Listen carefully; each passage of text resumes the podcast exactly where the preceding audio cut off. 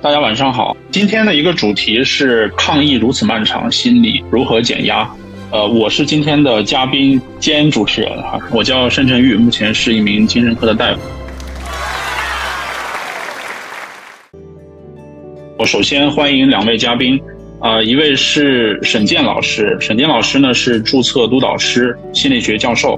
另一位呢是 Eleven 丰收妈妈，在知乎上呢是一名儿童心理和教育话题的优秀答主，欢迎。大概是三月中旬，呃，在网上就看到过这样一个说法，叫做“青春才几年，疫情占三年”。我身边有很多的朋友，大家都会觉得这三年像被偷走了一样，感觉自己并不是真真切切的在这个环境当中生活一样。另外一点呢，因为我的工作性质有关系啊，我主观上的感受就是，过去这两年多的时间，来到我们门诊的焦虑症和抑郁症的患者，这个人数真的是越来越多了。而且我之前看到过精神科陆林院士啊，他提到过这样一个数据：截止二零二一年底，新冠疫情呢已经导致全球增加了七千万的抑郁症患者，有九千万的焦虑症患者，将近有三分之一的被隔离的人员也出现了。类似于抑郁症啊，或者是焦虑、失眠以及这种急性应激反应啊，所以今天呢，其实也想是借此机会跟两位老师一起来探讨一下，啊，疫情对人们的心理的一种影影响。不同的地区的疫情呢，其实在不同程度上，呃，影响着大家的工作和学习。那两位老师可以先分享一下疫情对于你们两位的一个影响，还有你们自己的感受。我们先请沈老师去聊一下。我们这是三月初开始封闭，我从刚从上海回来，然后直接就封闭，三月二十三号，然后整个越来越严重，整个一个月到四月初的时候还是很严重。嗯，因为我在网上一直在跟朋友们交流，有些人都 有点绝望了，我鼓励他们，我说要要有希望啊，你肯定会有希望。有些人还怼我，说你是个奶爸，你天天跟人讲那个希望的话。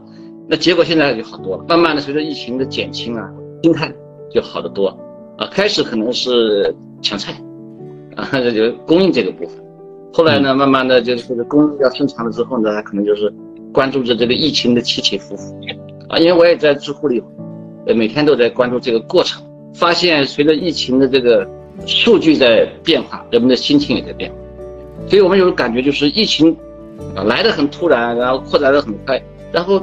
慢慢慢慢的起起伏伏，但是现在我们作为一个在吉林啊走过了这段疫情的这个当事人，我觉得每个人都是战士啊，我们都是参与者，对吧？我们要守土有责。那么现在你看，疫情过去之后，大家一个充满希望的开始了以后的生活。当然，陆林老师那个我看了，呃，他的这个数据，其实一般的规律就是，重大的灾难灾害过去之后。啊，那么心理的震荡可能还要持续一段时间，所以我们可能要关注这个心理的重建和恢复。我想我们可以一起去努力。好的，那我们这个请丰收妈妈聊一聊，就是你所在地区的这个情况，还有你自己的感受。呃，我在上海，呃，上海的整体的话，这将近两个月的时间了。我们小区是我们在浦西。就是鸳鸯锅的那个时期，比鸳鸯锅的那个规定日期要提早封闭，因为我们小区有一个密接，所以就突然之间被通知了。但是我很巧，当时我正在麦德龙，所以我就呃赶紧买了很多东西。所以就是比较巧的，就是在刚刚封闭的那段时间，我们是够吃的啊。当然，但是后续的话，其实陆陆续续的就开始有很多的这个投喂呀，包括呃团购的部分都是开始运行了，所以一直以来都。在基本生活方面维持的很稳定。整体上来讲的话，海各个区的就是差异或者它的变化还是不停的在变动的。所以随着这种变动，刚开始的时候会很关注数字呀、周围人的情况哈，但是慢慢慢慢的你会发现，大体上你其实唯一能够感知和控制的就是你周边的小区、周边的街道、周边的环境是怎么样的，还有就是你朋友圈的那些朋友们啊。因为我是做那个父母课程的研发的，会接触很多的父母、家长、小朋友，呃，包括我儿子也在上网课，呃，我自己就是居家办公，我老公也居家办公，就是，而且我们家还有姥姥姥爷，就基本上就是全家五口人就是史无前例的都在一起相处。嗯，在这个整个的过程当中，我觉得，嗯，最大的感受就是，你既要去关注外界社会数据或者整个宏观的一个情况，又要切身处地的活在你每一天的，呃，生活里面。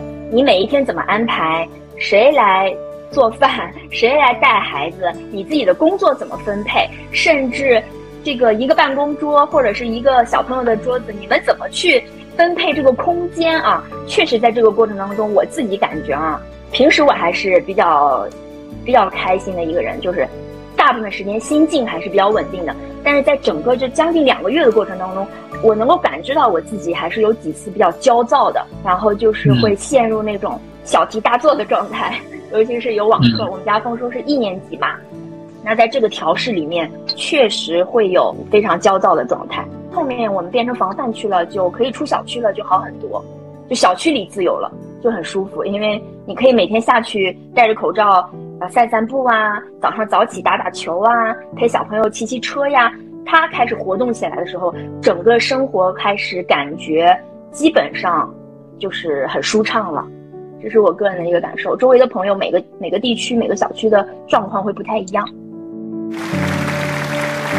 好的，感谢两位哈。就是，然后我自己是在北京，其实可能是时间段不同啊，但是大家都在经历疫情的这个状况。就是北京的疫情，就是这一波大概从四月底开始了。然后，呃，我自己是做医生嘛，经常会外出采核酸。我在采核酸的时候，很多这个居民大家会反馈说，怎么又采？采了可能不下十次了，就十几次都都是有的。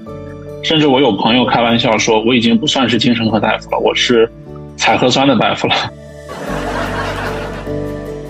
另外还有一点就是，北京现在是一些商场啊，还有饭店啊，其实也是相对一个封闭的一个状态。我自己的情绪其实还是能够调节的，因为我毕竟是做这个专业的。我比较担心的就是对于小朋友的这个状态影响，因为我孩子也是刚出生没多久哈，一一岁一岁三个月。刚学会走路，就只能在，尤其最近几天就只能在家里走一走。然后，那个姥姥姥爷也不让带出去，因为也是比较担心嘛。他出生之后，大家都在戴口罩，然后大家都是保持一定社交距离的这么一个状态，而且不像疫情之前的那个小朋友，大家可以随意的去玩啊什么。现在可能小朋友之间的这个玩耍的时间都会相对变少一些。这个可能真的是从小月龄的阶段，就零到三岁这个阶段，就可能把年龄段放宽。幼儿园阶段和没进幼儿园的小朋友，零到六吧，在这个阶段，其实零到三的小朋友。他最受影响的就是他每天其实接触自己的父母，他其实已经开始有社交的倾向了。一点五岁呀，再大一点，两岁多之后，他其实是要到处去探索了。这个对他这个束缚和他这个天性当中的这种自由的探索会有一定的影响。那这个大部分爸爸妈妈都只能在家里面做一些更多的就是补偿。其实这时候父母就会很累的，确实是很累很辛苦。前一段时间，我给杭州的一批年轻的家长们，还有大兴机场年轻的家长交流。家长在家里猫着，居家办公，自己很烦。有一个研究，他讲这个在这德国，就是当二战的时候，德国的后期不是被轰炸，有一批孩子呢疏散到了郊区，有一批孩子呢跟父母在城里躲在地下室里。当然，这轰炸的密度啊，肯定是城里要强烈一点。后来发现呢，疏散到郊区去的孩子，心理上受的影响更大。啊，然后进一步研究发现，他们是在城里的孩子呢，是跟父母在一起，因为他跟父母在一起啊，这种依恋关系比较好，得到了充分的满足，所以对孩子的这个身心健康还比较有益。就是你一定要注意一点什么呢？当着孩子的面吧，你要装的开心。我说家长们建议你们在孩子面前装出好心态，就无论你遇到有多多大，来了你也得装。啊，然后哪怕跟孩子做游戏，啊，我们今天要比赛，要封闭起来啊，看谁坚持的好。然后今天天天发奖，孩子嘛，他觉得是个游戏，所以我们给他重新给他定义，他的感受就会变，就是增加这个跟孩子的相处也是非常重要的，可以增加亲子关系。对，我是觉得要看年龄阶段，一般三岁之后，他的小朋友的同伴社交的需求就会提高。上了小学之后的孩子，其实嗯，他更多的是面临学业的问题。零到六的话，我很赞同刚刚沈老师说的。其实沈老师的意思是说，我们尽可能在零到六甚至更小的这个年龄阶段，因为父母的情绪几乎就等于孩子的整个感官的世界。对，就是越小的时候，你越要保持一个。呃，平和、稳定和积极愉悦的，这个是给他提供非常强的安全感的一个途径。几乎你就是他整个情绪世界了。但是到七岁之后，我现在的感受就是，不知道直播间有没有一些这个大年龄阶段孩子的家长，比如说上小学了，甚至是初中的啊。其实我感知到的就是，家长也觉得你长大了，或者我们越来越不能够靠耐心去陪，也就是说靠人质，就是我要管理我自己的情绪。我大部分时间都可以，但是在疫情期间，我又要做饭、收拾东西，还要工作，我那边还要开会。我就希望我有几次就是心情焦躁，就是因为我在陪丰收，我已经刚开始是很好的，能量很足的，就是我能量还可以。但是你会陪着陪着陪着，你觉得它的节奏可以再快一点，或者他开始跑偏了的时候，你就要把他给拽过来。这个时候你就会特别的着急啊。后来我有几次发现，我不能够靠自己模糊不清的耐心去管理他，尤其是在疫情期间，我们其实大人已经承载了很多的各种各样的一些事物，都是让你有可能在超负荷的情况下在面对孩子了。所以这个时候，其实靠靠人质是非常危险的一件事情，你可能下一秒就要生气了啊！我后来就还是要解决具体的问题，心理上的状况其实是需要。非常具体可实行的一些解决方案、规则呀、时间管理呀、休息呀，怎么样去达成行为呀、执行啊？这个部分其实是可以缓解很多的情绪问题的。嗯，这个是我最近觉得带孩子过程当中很大的一个，有包括我周围很多的父母也是这种感受。第二个问题，我想请教两位的是，就是呃，两位肯定也是做这个心理和教育这方面工作嘛？在你们身边接触到的一些人群，大家会觉得，就是大众心理会受到疫情怎么样的影响呢？或者他们容易出现哪些，比如说情绪方面的一些问题？沈老师，啊，也是这一段时间一直在做这个公益的活动。我是个老志愿者。那个申医生提个很好的话，公众啊，在面临这个疫情突发的时候，会有大量的情绪上的问题。啊，但是我们有一个重要的观点就是。这个因为疫情出现了啊，人们的生活呀、工作呀、学习都不正常，他们也会出现一些情绪，非正常局面下的正常反应，比如说紧张啊、焦虑啊、啊抑郁啊、压抑啊，可能都会有，啊，甚至是刚才我们谈到，他他封闭时间长了之后，很多问题出来了。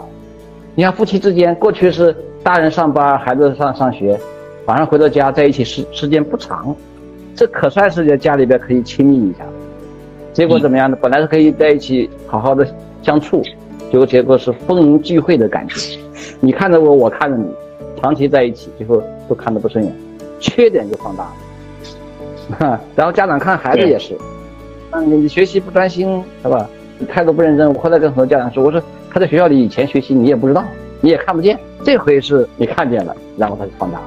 夫妻之间也是，所以你看后来发现，在这个封闭时间长之后。家庭关系的这种处理，情绪的调节，啊，后来我们有时候建议家的那个 很多朋友，情绪不好的时候，你你你不是一个房间嘛？在刚才那个风筝妈妈也说了，看到孩子状态不行了，要起来的时候，赶紧上那个房间去，去清理一下。我看有些听众朋友也在说啊，这个这个能量要耗竭了。我经常跟这些朋友们说，我说这个，你吃饭也不能吃一顿第一天，洗澡也不可能洗一次，一周不洗。所以心理调节啊，心理的自我能量的补充和调节，也是要经常去做的。那么，我觉得我们搞心理学可能有一个建议，就是经常去自我觉察，我怎么了？其实我在这关了六十多天，虽然工作也挺忙，有时候也也情绪会波动。我说我怎么了？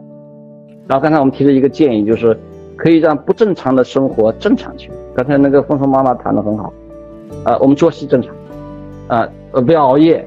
是吧？不要不要赖床，早上不起，然后按点学习，按点锻炼，按点亲子活动，啊，按点是有一点这个这个其他的这个内容，这样的话呢，生活正常，心情可能相对就会正常。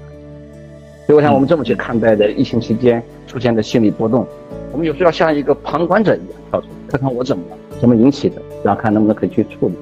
虽然说有时候还是有一点焦虑，焦虑正常吗？不正常、非正常情况下的正常反应，我们接纳它就可以。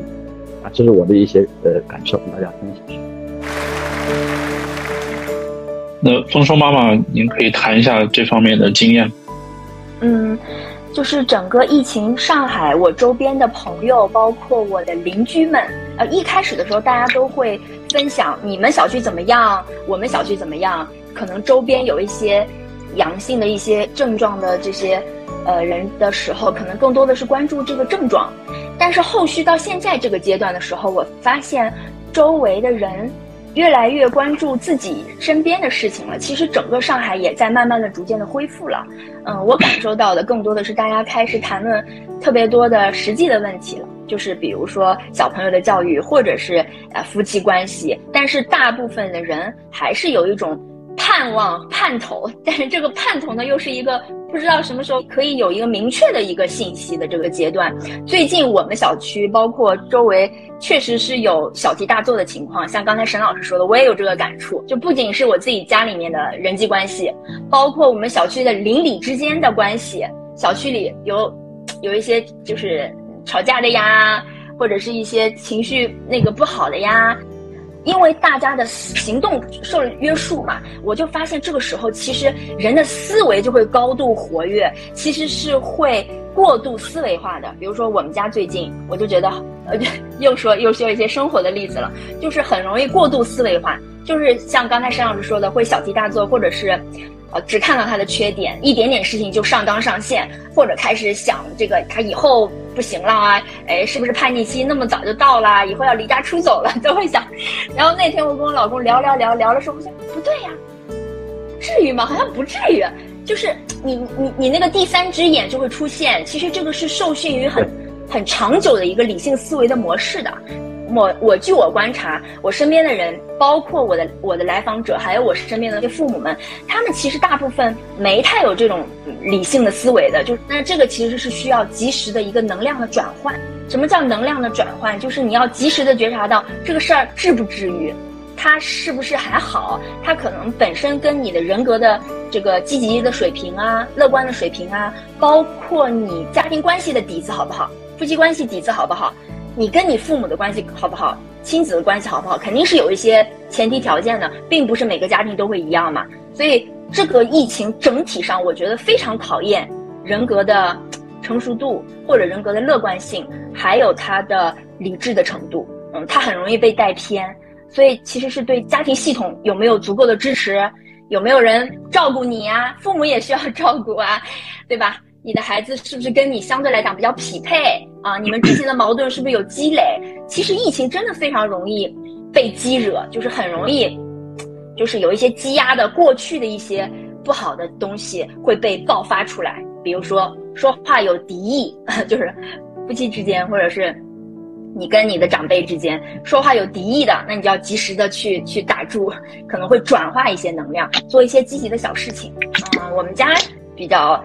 就是后来有一段时间比较焦躁，后来意识到了之后，就会觉得好像不至于。那怎么办呢？因为小朋友玩的时间太少了，我们就约定说还是要用方法来解决。就是早上早起去打球，陪他，把时间都放在早上，该玩的玩，然后该学的学，然后每天做一件小事儿，比如说可能打卡，从从五月五号开始打，打到十几号，然后就每天都做一件小事儿，比如说我给你拿了一个桃子啊，你陪我去散步了。或者打羽毛球啦，或者是我的那个电脑的壁纸换成好看的壁纸了啊。总之，每天要真的去做一件每个人都会开心的事情，这个会让我觉得，就像是有一次我看申老师发的想法说，呃，消除杂草的最好的方法是不是拔草，而是重新种种上新的花花草草，种上新的花花草草。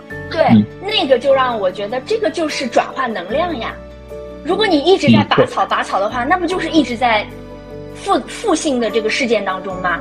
当然，你你能力大，或者你周围的人能量高，你的方法好，那这个草就拔了，那当然是最好的了。但很有可能那个东西不是个杂草，你可能平时根本就不会注意它的，所以还不如去放掉。就是放掉，比如说小朋友顶嘴啦，他这个哪句话怼你啦，他可能自我意识特别强嘛，他也要去小区玩呀，他也憋得不行了，是吧？所以后来我就想算了，就是不管了，就是放下，就是然后去干嘛呢？做一些积极的事情，就做一些开心的事情，可能是很小的事情，就是一种比较主动的能量的转化。我们妈妈们一道顺口溜啊：假如你轻易被点爆，说明你内心堆满炸药。我们会被孩子的一些行为点爆了，说明你的情绪积累到一定程度。那怎么办呢？你期间如果在在居家的话，你要教导好孩子，你就要接得住孩子。你要接得住孩子，就像孙妈妈讲的，就要稳得住自己。你要稳得住自己，你觉得内心有力量，力量不足的找地方去攒力量。嗯，我给妈妈们一个很好的建议就是，找爸爸。找老公，嗯啊，完了跟老公撒娇，老公给我点力量，那这个问题就解决。但我们很多女同学不会撒娇，不会撒娇啊。曾医生，我不知道你的夫人给你撒娇吗？似乎这个家里面这个女士有了孩子之后，她的注意力就不可避免会转移到孩子身上，尤其是我我们孩子特别特别小的时候，嗯，找老公要力量。我跟女同事说，我说本来本来撒娇是一个核武器，她都不用，完了跟老公拼刺刀就出问题了。嗯嗯，陈 老师说这个话题，我想起来，就是我前段时间还拍了一个视频啊，就说，其实每一个家庭里面的核心关系是夫妻关系，就是夫妻关系是一一切的基础，就是比如说这个作为妈妈来说，呃，她容易被比如说孩子的学习问题啊，或者是行为习惯的问题啊，给她搞得很焦虑、很烦躁，这个时候就像沈老师说的，你第一应该去做的是跟老公去。呃，私下里去探讨这个事情，你们两个要达成一个共识，然后再去解决家庭里的其他的问题，包括亲子关系。包我来谈一下，就是因为我的这个工作性质啊，我可能接触到的，呃，精神疾病的患者会多一点，可能要比两位老师接触到的这个可能程度上更严重一些啊。因为找我做这个访来访的，可能一般都到了，比如说焦虑症的这种程度，或者是。呃，焦虑里面也分两种啊，一种叫做广泛焦虑，又叫慢性焦虑，然后有一种叫做急性焦虑，又叫做惊恐发作。因为刚才两位老师其实谈的都是，呃，就是有了家庭之后，比如说结了婚之后，或者跟父母而且有孩子的这种家庭。其实我的期间呢，我有两个来访者，他们就是独居的，就是还没有结婚。呃，其中有一个有一个就生活在，就是我觉得也没有必要隐晦了，就是就生活在香港嘛，就是他在香港读书。大家知道香港的那个房子本身是比较比较狭窄的啊，对，就整个面积也窄，然后层高也不是特别高。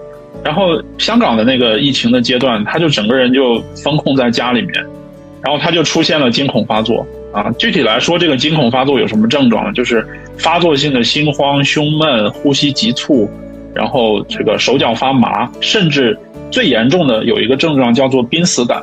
就濒死感的意思，就是觉得自己要马上就要活不了了，就马上就要死过去了。对，真的是比较急促的一个一个症状啊。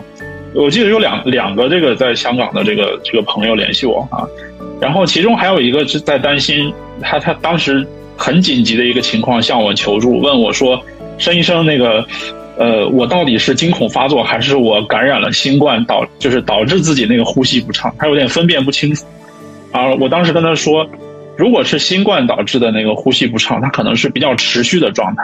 但是惊恐发作呢，它有一个特点，就是它有明确的时间起点，也有明确的时间节点。一般来说，快的话会几分钟，慢的话可能会有半个小时、一个小时，它总归能够过去的。啊，我当给他解释完之后，哎，他自己观察了一段时间，好像过了大概半个多小时，他就他就好了，所以他还是能够判断自己就是一个惊恐发作。那这个就跟刚才沈老师提到的一点，就是自我觉察哈。我们有的时候去做心理咨询或者心理治疗的工作，其实并并没有说给太多的建议，说你要怎么怎么样，你要怎么怎么样。有的时候我们仅仅是帮他找到了一个适合的心理学的词汇，来帮助他定义这个状态，他就会感觉到心里面那个焦虑感可以放下。这个就像图书馆的整他图书馆的那个管理员的工作啊，就是。把杂乱无章的那个图书，然后按照一定的规则和顺序整理到那个书架上。其实有的时候，心理心理治疗其实就在做这件事情。呃，然后我的一个建议吧，就是说，有的时候长期的这个风控在家里面哈，会有一个问题，就是呃，人们开始会控制不住的关注到自己的情绪，关注到自己的身体，啊，这里面就又会出现另外一个情况，叫做疑病啊，不知道两位老师有没有关注到这个这个词哈，叫做疑病障碍。疑病呢是有一个特点哈，就是它会。它会放大某些身体上的感受或者是症状，啊，比如说，比如说他可能紧张会导致这种心慌的症状，但是呢，他在就是长时间的关注自己身体的时候，他就会控制不住的担心自己是不是出现了心梗。这个疑病最爱做的三件事情啊，我总结过三件事情，一个就是上网去查，然后本来没有什么事儿，但然后查完之后反而变得更恐惧了。另外一个就是他们会加一些病友群。我个人是非常不建议大家去加病友群的，尤其是像这种焦虑或者疑病的患者，因为你加完病友群之后啊，有的时候那个其他人去描述一些症状的时候，他会给你提供一个非常丰富的焦虑的素材，就你本来压根都没有想到过这方面的问题，然后看完别人有这个问题，然后他就会会把这个症状安在自己的身上，然后就会导致一个新的焦虑的出现，对吧？呃，所以如果你是长期风控的，我的一个建议就是你要适度的跟你的手机还有电脑做一个分离，这个还是挺重要的，因为，呃，这种信息的爆炸可能造成一个大脑的信息过载。如果按照这种信息论的这种理解哈，其实焦虑就是大脑短时间内获取了太多的信息，然后导致自己的这个大脑处理不了。然后甚至出现死机，或者是需要重启这么一个状态，所以我觉得这个是是要适度的跟这种电子产品做一个分离的。郑医生，我补充一下，这个手机这里说到这儿，嗯，那您说是一个关注这个身体的感觉和那个症状，还有一个就关注负面事件，也是手机，对，就是各种信息，呃，就是它聚焦之后它会放大，整个就被被它控制住了，就像那个聚光灯效应似的。觉得整个世界都不好，啊，然后甚至到后来超级到什么程度呢？心里还惦记，看完还难受，完了不看还难受，就是一定要去做一点这方面的隔离啊。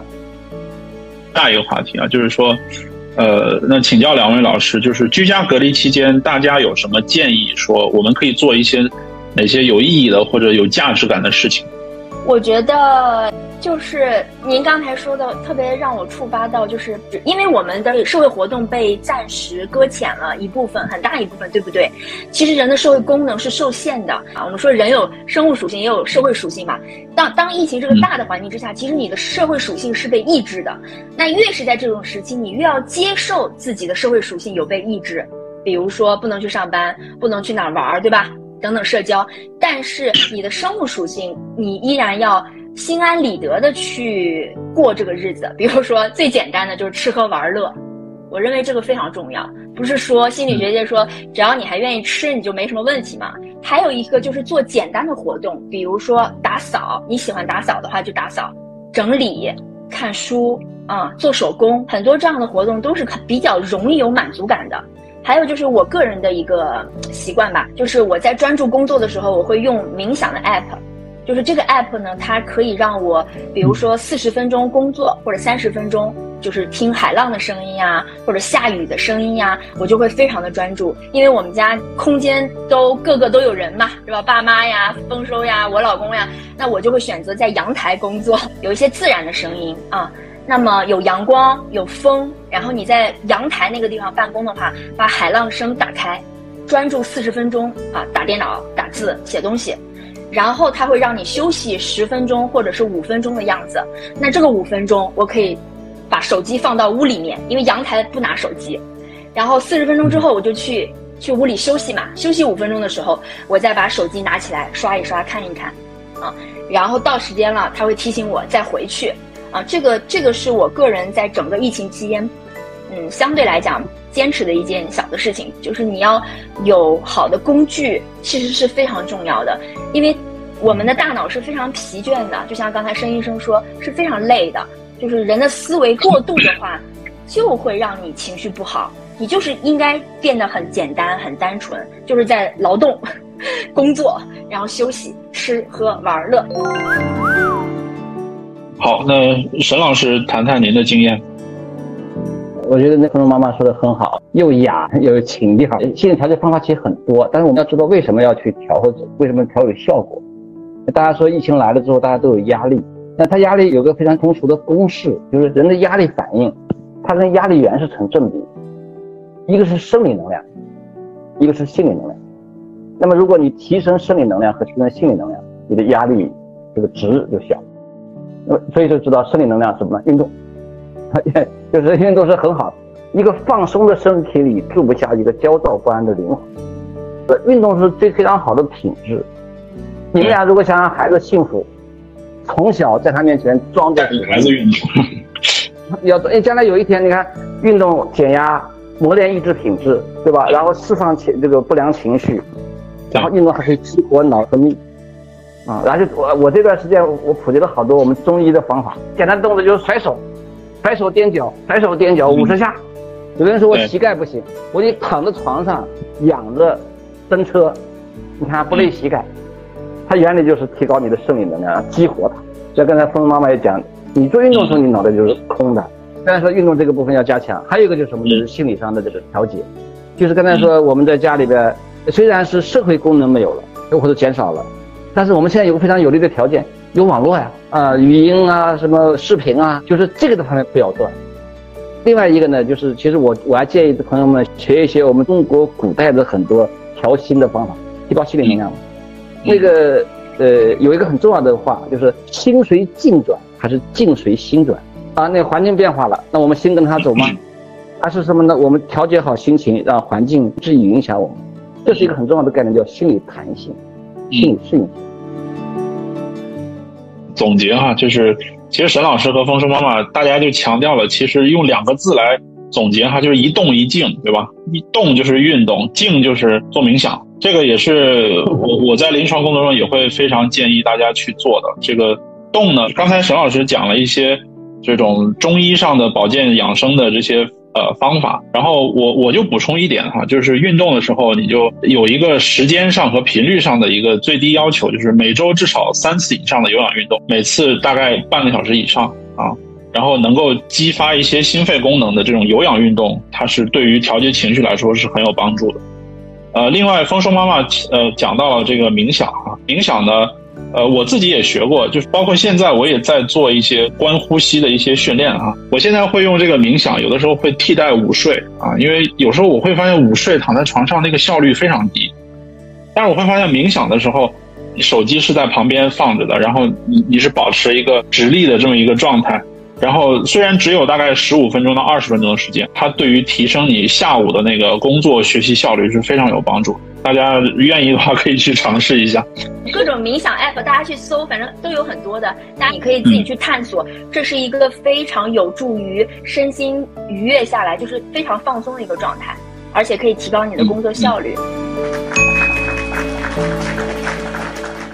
呃，下一个话题，长久居家这个亲子关系如何能够更好的处理好？家长作为父母来说，如何能够帮孩子调整好他的情绪？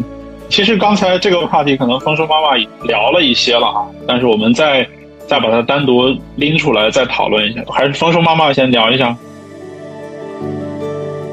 小朋友的情绪，我感觉还是受受大人的影响会多一点，因为我们小区可以下楼嘛，我们是防范区，所以可以在小区里玩。整体来讲，情绪还是可以的，只是说一遇到学业的问题。它确实是会有一些效率呀，或者是自我管理方面的一个磨合的过程。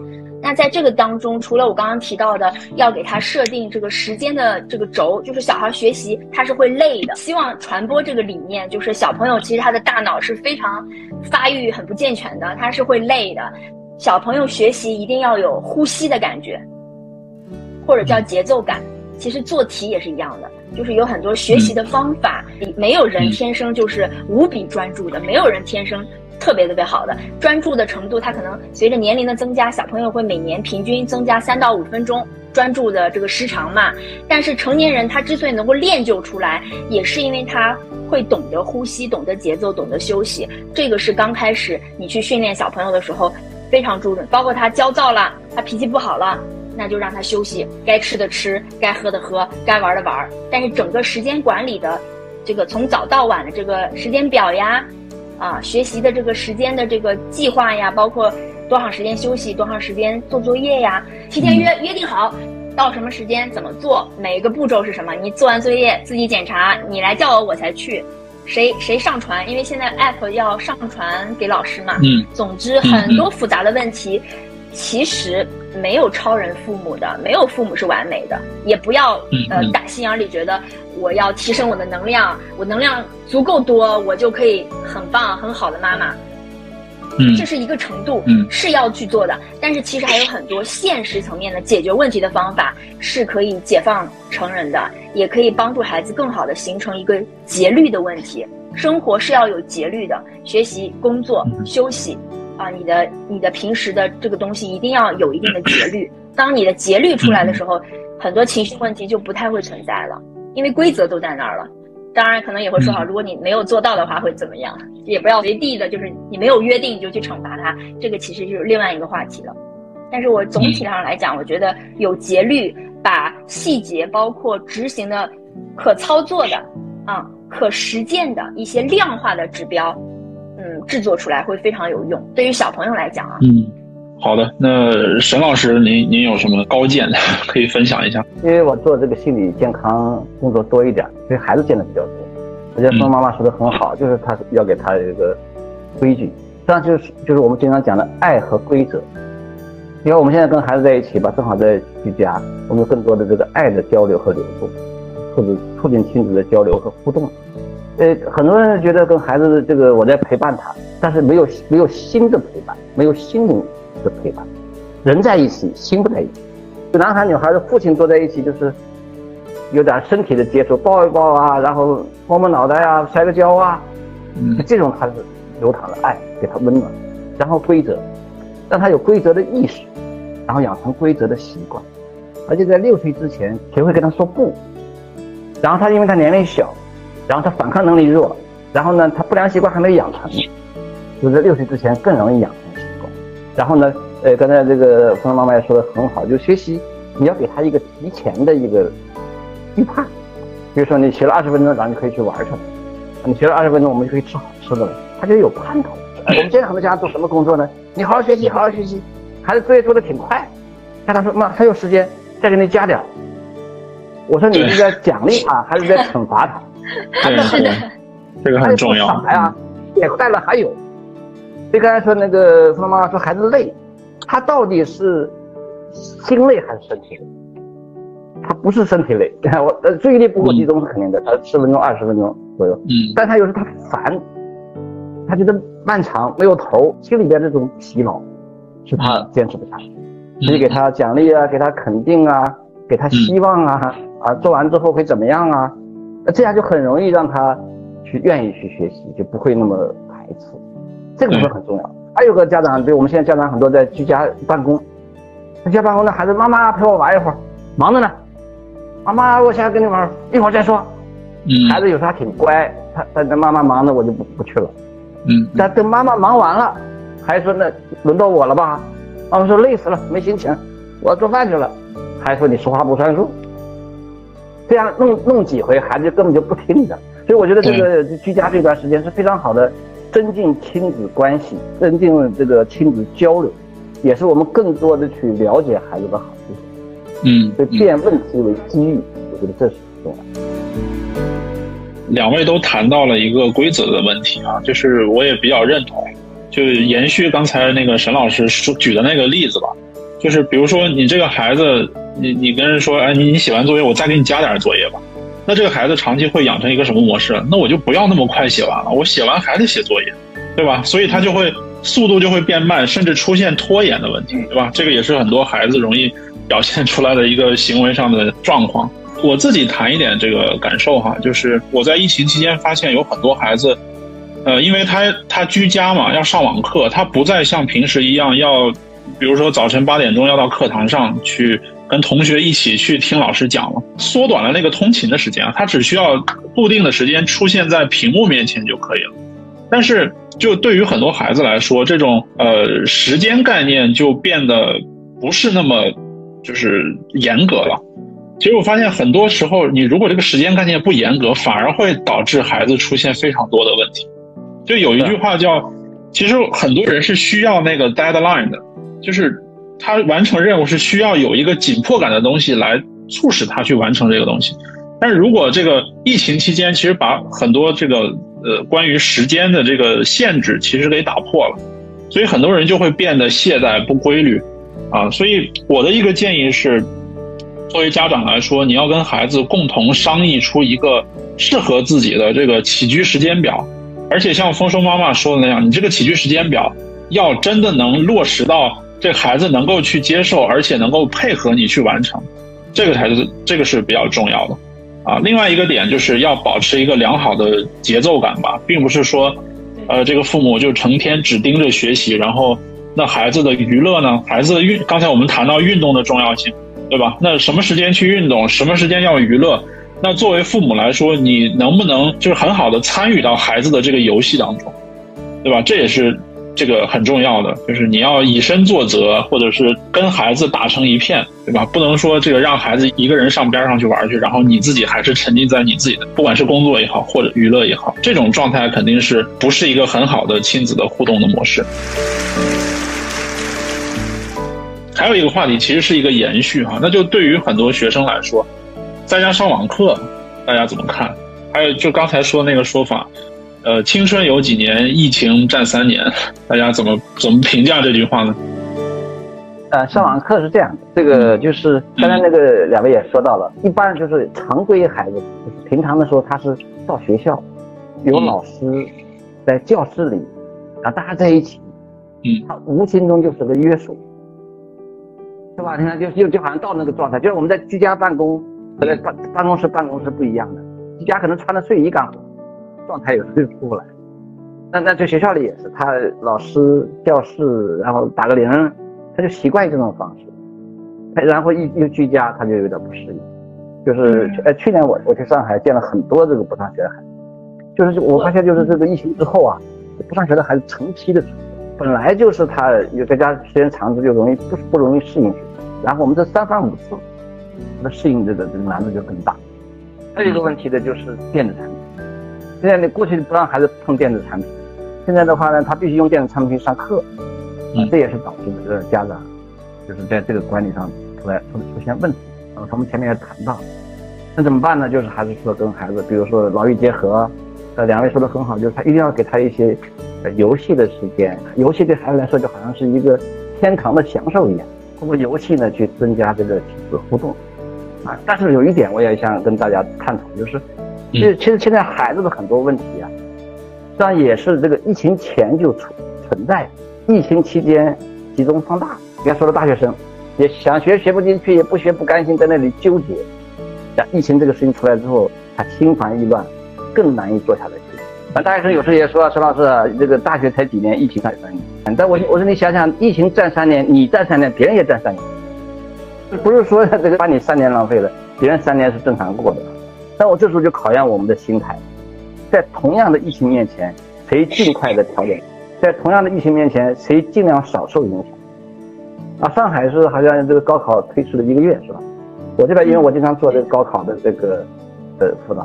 有些人说：“老师啊，马上高考了，这这这又又居家学习了，不行。”我说：“你想想看啊，大家都在都在复习高考，你这个同学本来在你前面，他跑的还比你快，他在你前面，你根本没有机会超越他。结果前面现在出个坑，他掉坑里了，你没掉，你跳过去了。疫情给你超越的机会，怎么超越？就是让自己尽快的心情平静下来，做你该做的事。”所以我们心理学一个很重要的就是环境可能一样，我们改变不了环境，那我们怎么去更好的去适应？但的确有些朋友在这个居家期间、封闭期间，他学了新技能，他其实提高了挣钱的能力。所以我们更多关注的疫情对我们生活带来的影响，没有想到疫情这个期间出现了一些问题，也给我们提供了机会。这恰恰是心理学的一个很重要的这个看问题的角度和视野。刚才我们聊了更多的是关于亲子关系，还有孩子的一些状况啊，学生的这种状况。那么对于另外一个人群，就是已经工作的人群啊，他们会觉得，呃，居家之后呢，一个是办公效率会变得很低，另一个问题就是居家之后呢，没有经济收入的来源。那像这种问题，呃，两位老师有没有什么好的建议呢？这个太难了吧？我觉得我不敢给什么建议，因为我经常我也是就是研发情绪管理呀，包括成人的一些课程，包括给父母的。其实我经常思考的一句话是这样的，就是我觉得如果现实问题都解决了，都能让你满意的话，还会有情绪问题吗？就是比如说你家庭环境有人支持你啊，你的生活起居对吧？至少有人做饭吧，然后你可以带孩子吧。对吧？你的这个基本的收入是不是能够维持一个稳定的水平？我认为人生活在这个社会上，他一定是要有一个基本的一个满足的这个水平的。所以我觉得，在一个有限的情况下，如果我们的个人的工作收入，包括你自己的生活，其实你是需要去评估的。呃，刚刚这个题目当中是说，比如说失业啊什么的。但是其实每个人的状况不一样，到底你现在面临的情况是不是真的给你造成了非常治愈的那种情况？其实每个人要评估的啊。比如说你可能只是暂时的离职。嗯，比如我之前有一些朋友啊，或者是有一些高管呀，他们其实也会有这个反馈，他们会觉得说，哎，疫情期间有些人其实也是有好的地方的，就是他觉得他突然之间不用那么多工作了，他突然觉得我在我的社会面具可以摘下来了。以前的话，我天天都要考虑别人，考虑领导，考虑我的这个同级下级。现在他疫情被关起来，他可能就突然之间。不需要去扮演更多的社会角色了，他开始看书了，开始做烘焙了，开始学学做饭了，等等啊。当然，这个心理状态是可能会有持续一段时间。接下来他就会思考，那那接下来我的个人优势在哪里？我要不要东山再起？我有哪些资源？其实大部分时候，人只有接受自己有一个无能的状态，接受自己有一个。受限的这个状态，其实你不至于说生存不下去，因为每个人的状况不一样，所以大家还是要自己去评估你现在面临的困境，到底是纯粹精神上的过度焦虑，还是说你其实维持一个基本的生活是 OK 的，还是说其实你是从中受益的，你也可以休息的，你的身体可以得到很好的放松，你可以不用早起了，可以睡懒觉了。可以天天刷剧了啊！可以终于可以补你以前的电影了。休养生息之后，你才你的能量才有可能回升。我认为在这种情情况下，没有人能够给你讲道理，因为大家都不需要道理，还是要接受自己的现实情况，然后允许自己待在这个境遇当中待一段时间，看看你到底会怎么样。然后我相信每个人他的能量都会达到一定的水平的时候，他的大脑思维就开始回复了，一一定是一个有一个弹性的一个爬坡的这个状态。当你在低谷的时候，你还是要允许自己趴在那儿待会儿，然后评估一下我现在这个状态到底。到底是怎么样的啊？你也可以跟你亲近的人、信任的人聊一聊。如果你不想聊，那也就算了。因为很多时候跟朋友聊，有的时候可能是更多的一个刺激啊。看你的情况，要么你就找信任的人聊，能给你充电的，先把你的就是百分之二十以下的这个电量维持一段时间，给自己充充电，充到百分之四十、百分之五十，然后再去思考啊。其实没有人可以给到太多的建议，这是我个人对这个问题的想法。初中妈妈虽然年龄不大，我觉得你说的很到位啊，你已经给很好的建议了，也很好的思路啊。刚才那个孙医生讲了，心理他调节的主要是思路，现实问题解决了就没有心理问题吗？情绪问题有的是啊。所以说这个腰缠万贯也有想不开。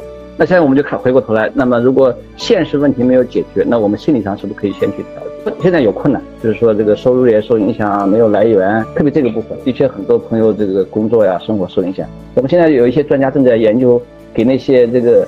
呃，私企那些老板们做心理调节，因为他们这段时间太不容易了啊！怎么样让他们去面对困境？那就评估一下，是迫在眉睫的压力，还是一个就是失落的压力？比如说，本来说这个月想挣五万，结果挣了一万，然后这是这种失落，还是说连房租都交不上了，连饭钱都没有？那是紧迫的，还是一个潜在的压力？这样，如果是个潜在压力不紧迫，那么就可以。不用那么紧，就我们还是这种自我觉察和评估的问题。另外的话，我们可以找一些办法解决，就是你看我们今天这个疫情之后啊，政府出台了大量的这个政策，就是减免呀，包括我就今天看好像那个房贷，如果你这段时间如果不能按时交，都不能算不算你拖欠，不影响征信，可以可以延后，就大量都在想办法。所以我想这样，就我们我们生活在这样的时代和环境里，各方面都在帮我们去面对困难。困难是暂时的，对吧？你看这这个一解封之后，大家马上就 的状态就不一样了。还有个问题，如果你总是陷在困难中，情绪不好，状态不好，你身心受影响，说白了雪上加霜，因为情绪会影响健康的。所以我说，我说越困难的时候越不能得病，越困难的时候越要想得开。所以我就想起这个王阳明先生说的一句话。越是艰难处，越是修心时。所以困难的时候，各位朋友们觉得就是站直啊，别别趴下啊。嗯，全国各地都在想啊，朋友们。所以我让大家看看，积极的面对问题，然后看看能不能有效的去解决，然后分出轻重缓急，是情绪的着急还是现实的压力？我觉得刚才峰峰妈妈谈的这一点，这是非常好的建议。好的，好的，那个两位老师其实呃说的都很好啊，就是呃要分这个轻重缓急，就是要看你目前遇到的一些困难呢是一个什么级别的，是仅仅是让你的生活质量有所下降呢，还是真的连呃房子都住不上了，还是说这个饭都吃不上了啊？这个这是不同级别的这种压压力源，可能是啊。另外一个就是我们如果能更好的在心理层面去接纳目前这个状态。然后你现你才能有更多的心理能量去，呃，找到一些信息或者是资源。比如说，你可以冷静下来去观察、去看一下、去查一下你所在地区这个房租有没有减免啊，或者说政府有没有出台一些新的、更好的一些政策，然后能够帮扶你。比如说你是这种呃私人企业或者小微企业的，哎，有没有一些贷款上的什么政策，然后帮你度过这个难关？啊，这些都是这个很好的一些一些方法，呃，另外那个我我提供一个一个想法啊，就是说现在可能在这个风控的期间啊，很多人没有办法外出就业，呃，现在国家也一直在倡导什么灵活就业，还要发展一些副业，啊，因为可能像沈老师还有丰收妈妈，就是包括我在内，其实都是会做一些自媒体的工作。如果大家觉得可以感兴趣的话，你可以尝试一下，哪怕只是记录一下自己生活。也比你一个人整天在那胡思乱想，要导致你出现焦虑要好很多。好的，那我们做一个收尾哈，做一个总结。首先，非常感谢两位老师的这个来参加这这次直播啊。疫情呢，给我们生活造成了非常多的影响，然后希望希望各位听众呢，今天是有收获的。呃，我稍微做一点总结哈，我希望用那个呃森田 森田治疗里的一个理念，叫做顺其自然，为所当为。来总结一下刚才两位老师的一个发言吧。顺其自然的意思就是，我们在面对一些困难，包括疫情在内的一些困难的时候，可能更多的需要在心理层面或者认知层面去接纳目前一个现状。因为你越不接纳，可能你的情绪就会表现出来越不平静，然后你接下来去处理一些呃处理自己的情绪，包括处理就是呃去生活的时候，可能就会变得非常困难。这是第一句哈。第二句叫做“为所当为”，就每个人在风控期间或者是在这个居家的时候，你要找到适合自己的生活的方式啊。我们刚才列举了很多，包括运动、包括冥想、包括阅读，包括去对孩子来说，你要制定一个可操作化的，就像丰收妈妈讲的，就是可操作化的这种呃时间时间上的一些管理，对吧？啊，所以我希望大家呃都能够去找到。适合自己的应对疫情的方式，希望大家可以关注两位老师的知乎，